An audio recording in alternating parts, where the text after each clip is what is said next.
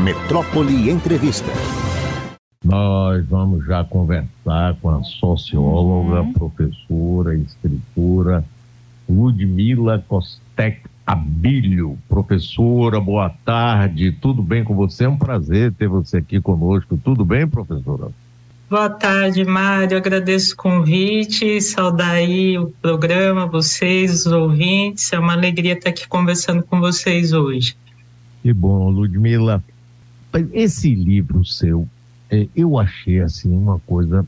Sabe que eu tenho maior curiosidade a vida toda sobre esse assunto que você trata, né? Como eu sou muito antigo, eu me lembro da Avon. A Avon era que era dominava isso. Depois uh, Demilos também passou a fazer esse tipo de coisa.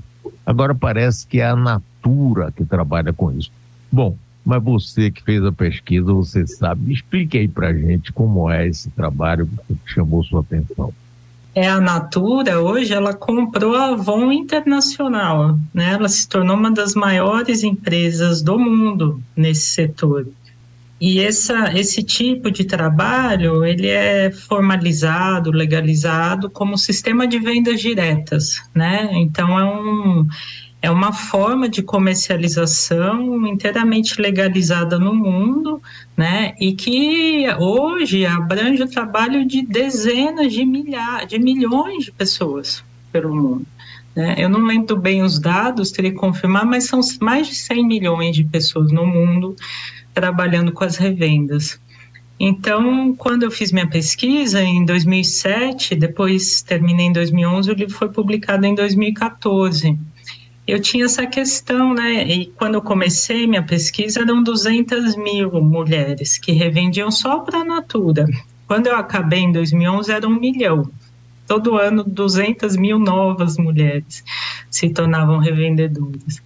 E hoje está em torno de quase 2 milhões de mulheres só para essa empresa, né? Se a gente olhar essas outras, aí esse número aumenta.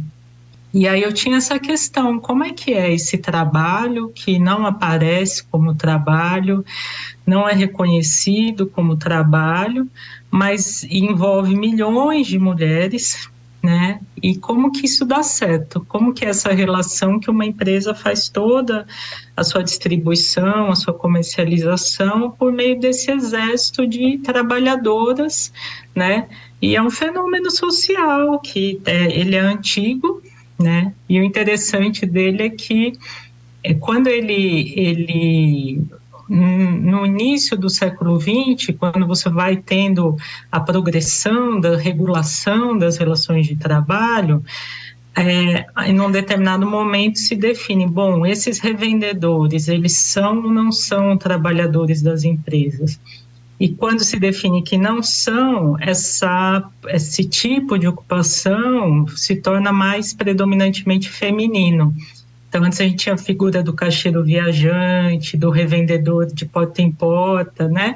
E aí vai se tornando uma, uma, uma profissão tipicamente feminina e mal reconhecida como trabalho. Agora, Ludmila, como é que funciona? Por exemplo, uma pessoa que está engajada nisso, ela tem uma relação trabalhista com a empresa, no caso a Natura. Segundo, ela mesmo entrega, ela tem um estoque que ela entrega, ou a empresa que entrega. Como é que funciona isso aí, mais detalhadamente, Ludmila? Isso, isso que eu fui, essa era a minha questão, né? Como essa coisa funciona. E o que eu vi na prática é que é uma transferência enorme de riscos e custos para as trabalhadoras de forma muito diluída. Né? Então, é, a relação é inteiramente legal, ela aparece como uma relação comercial, né? Na verdade, a Natura não paga nada para as revendedoras, quem paga é o consumidor. Então, aquele catálogo ele tem um preço final para o consumidor e quando a revendedora efetua o pedido, é, já é descontado no valor do pedido a comissão que ela vai receber. Então, quem pagou ela, na verdade, fomos nós, não foi a empresa. Né? Ela aparece como uma espécie de compradora dos produtos da empresa. Mas, para ela efetuar essa compra, ela precisa ter um pedido mínimo, um valor mínimo Então não adianta, ah, eu quero vender um sabonete, eu peço um sabonete. Não, eu tenho que pedir lá, não sei como está isso hoje, vamos supor, em torno de 200 reais é um pedido mínimo. Então o que, que eu faço? Eu começo a fazer estoque de produtos que ainda não foram, que eu não vendi ainda, para eu poder fechar esses pedidos. Aí eu começo a fazer, aproveitar as promoções que a empresa faz, onde eu vou lucrar mais em cima. Então ela faz lá, compre dois sabonetes e ganhe um. Aí esse um, se eu vender, eu ganho 100%. Então eu começo a criar estratégias e investir na compra dos produtos. E aí eu falo no meu livro, né, que a, a Natura mesmo não trabalha com estoques. Os estoques estão dispersos nas gavetas de aí um milhão, dois milhões de mulheres, né? E elas vão arcando com esse risco da comercialização, né? A empresa ainda tem um alto índice de inovação, então os produtos saem de linha, entram novos, elas investem nisso. Aí elas investem em ter um mostruário desses produtos que elas vão arcar com esses custos, né? É, mais uma enorme inadimplência. Então, a empresa, na relação com as consultoras, a taxa de inadimplência é baixa.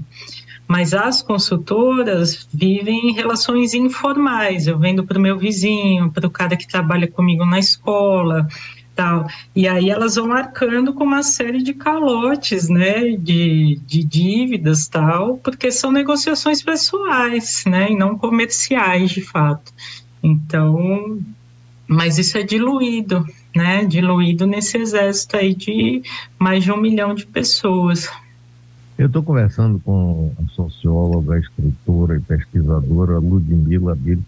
Ludmila, me diga uma coisa, então, uma revendedora dessa, ela precisa ter um capital mínimo para comprar esse produto da Natura para poder vender.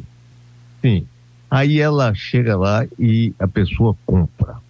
Paga diretamente a ela e como é que ela repassa a parte que é da Natura? Aliás, não, né? Ela já comprou da Natura. Ah. É. Ela, ela, quando faz o pedido, ela tem um prazo lá para efetuar o pagamento desse boleto. E aí ela recebe os produtos, às vezes antes de ter pagado esse boleto. E aí ela tem que receber o dinheiro do consumidor final, né? Mas ela já, ela, ela que vai pagar esse boleto. Esse boleto está no nome dela, né? É, e aí o senhor perguntou da, né, que ela tem que ter, assim, são vários tipos de revendedoras que a gente encontra. Desde mulheres que, olha, eu me tornei revendedora porque na verdade eu queria consumir os produtos e aí eu pago menos por eles, o que seria minha comissão, eu vejo como um desconto. Só que é isso, para eu comprar esses produtos, eu começo a revender, porque eu tenho que alcançar o pedido mínimo tal, aí eu vou informalmente vendendo. E tem mulheres que vivem só disso e são as mulheres que se encontram em situações mais complicadas. Por exemplo, eu entrevistei uma revendedora de 60 anos que revende há 30 anos e há 30 anos atrás ela largou o emprego dela tal porque era uma profissão que ela ganhava muito melhor né? E ela passa, ela fica 30 anos se dedicando a isso. Mas aí ela vai vendo uma explosão no número de revendedoras, de mulheres que vão aderindo às revendas, e ela não tem mais como se manter só com a revenda, mas ela também não tem mais como reingressar no mercado de trabalho, dada a idade e a experiência dela. E tem ainda um outro tipo de revendedora, que é aquela que tem um emprego e usa o seu próprio emprego para revenda. Então, eu sou secretária aqui, eu revendo para todo mundo do meu trabalho. Né? Eu estou trabalhando e, e foi toda essa análise minha e olhando para essas mulheres que me levou a falar hoje da uberização do trabalho. Porque se a gente olhar a vida do motorista da Uber, Isso. do entregador, são características muito parecidas, né, que estão atravessando essas relações de trabalho. E assim como você entra num carro do motorista da Uber, ele não fala às vezes para você: ah, eu estou trabalhando porque eu quero pagar as prestações do meu carro. Aí aquilo dá um nó na sua cabeça, né? Você pensa assim: puxa, ele está trabalhando para pagar o instrumento de trabalho dele, quanto que será que ele ganha nessa história, então? Com a revendedora isso acontece também, né? Ah, eu, tô, eu revendo para consumir, mas poxa, você investe seu tempo, investe seu trabalho, arca com risco, com custos, né? Como que, quanto que será que você ganha no final? E não é fácil precisar o quanto que ganha, né? Fica uma coisa meio nebulosa aí. Quais são os ganhos e os custos e os riscos que estão em jogo nessas relações, né? Ô Ludmila, nessa pesquisa que você fez, é, dá para perceber, por acaso, o grau de satisfação? Ela, a, a maior parte está satisfeita com esse tipo de trabalho? Se sente suficiente bem remunerada? Corre os riscos? Como é que é isso aí? Vai da relação que a revendedora estabelece, né? Então, é, há uma consciência de que, olha, às vezes aqui eu acabo gastando mais do que eu, eu queria, se eu só quero consumir esses produtos, né? Então eu começo a dar presente, os tudo onde que eu vou eu dou presente à Natura, porque eu investi nesses produtos e não vendi, né? É, há uma visão um tanto pragmática, como os trabalhadores da Uber têm por exemplo, né? Poxa, é claro que são de formas muito diferentes de, de vivência no dia a dia, né? Mas é uma relação do tipo, ah, isso aqui é um veículo para eu ganhar, ter alguma renda, eu corro risco, eu me acidento, tem uma série de coisas, mas eu estou aqui fazendo isso porque é um meio que eu encontrei hoje, né? E com a revendedora também tem uma série de críticas as empresas de consciência de, de injustiças que acontecem, de coisas que poderiam ser diferentes, né? Mas ao mesmo tempo há uma adesão enorme a esse tipo de, de atividade, né? Então é, não dá para a gente ser maniqueísta, né? As pessoas veem a complexidade, veem as contradições, mas também arcam com elas, né? Por uma série de motivações. É, você falou em uberização, é isso mesmo. Mas o pessoal do Uber, ultimamente, tem feito muitas manifestações. Inclusive aqui em Salvador teve uma greve aí. O movimento não chegou a pararam, ficaram um dia sem trabalhar. Exatamente para obter melhores condições de trabalho. Em São Paulo, eu me lembro que chegou a admitir que o, tanto o pessoal do Uber quanto entregadores de comida, tipo iFood, etc., etc., teria um vínculo empregatício, mas depois foi derrubado isso. Quer dizer, do ponto de vista legal, essas pessoas não têm nenhum vínculo, não recolhem é, INSS, não têm nenhum tipo de benefício, nem contam como tempo de serviço para aposentadoria. Então é uma coisa extremamente precária, não é? E, e, e você não acha que isso cresce na medida em que não há oportunidades, outros tipos de oportunidade de empregos mais, é, digamos, justos, para usar uma palavra sem qualquer. É, a gente tem que pensar em vários aspectos que envolvem a uberização hoje, né? O primeiro deles é que é, nem sempre a uberização é, sina, é sinônimo de bico ou de alternativa ao desemprego. Ela é também, né? Mas nós também temos, por exemplo, se você olhar para o motoboy, essa é uma profissão que existe há muitas décadas. E o que aconteceu? As empresas que atuam por meio de plataformas digitais, elas tiveram uma entrada muito agressiva no mercado e elas rapidamente oligopolizaram esse setor e transformaram as relações. Então, você tinha motoboys que eram empregados formais, terceirizados, também em condições precárias, não podemos esquecer, mas tinha uma série de garantias e direitos. Em cinco anos, essa profissão se transforma profundamente. E aí, hoje, eles vivem na informalidade e arcam com todos os riscos e custos da sua atividade e estão subordinados a essas empresas. Então, no momento que a gente está assistindo, é um, uma, um debate e uma disputa muito ferrenha em torno das possibilidades de regulação desse trabalho. E nós temos que estar muito atentos a isso, né? porque nós corremos um sério risco de não ver essa relação de subordinação reconhecida. E nós temos que demandar minimamente o patamar mínimo para esses trabalhadores é o reconhecimento de um vínculo de emprego.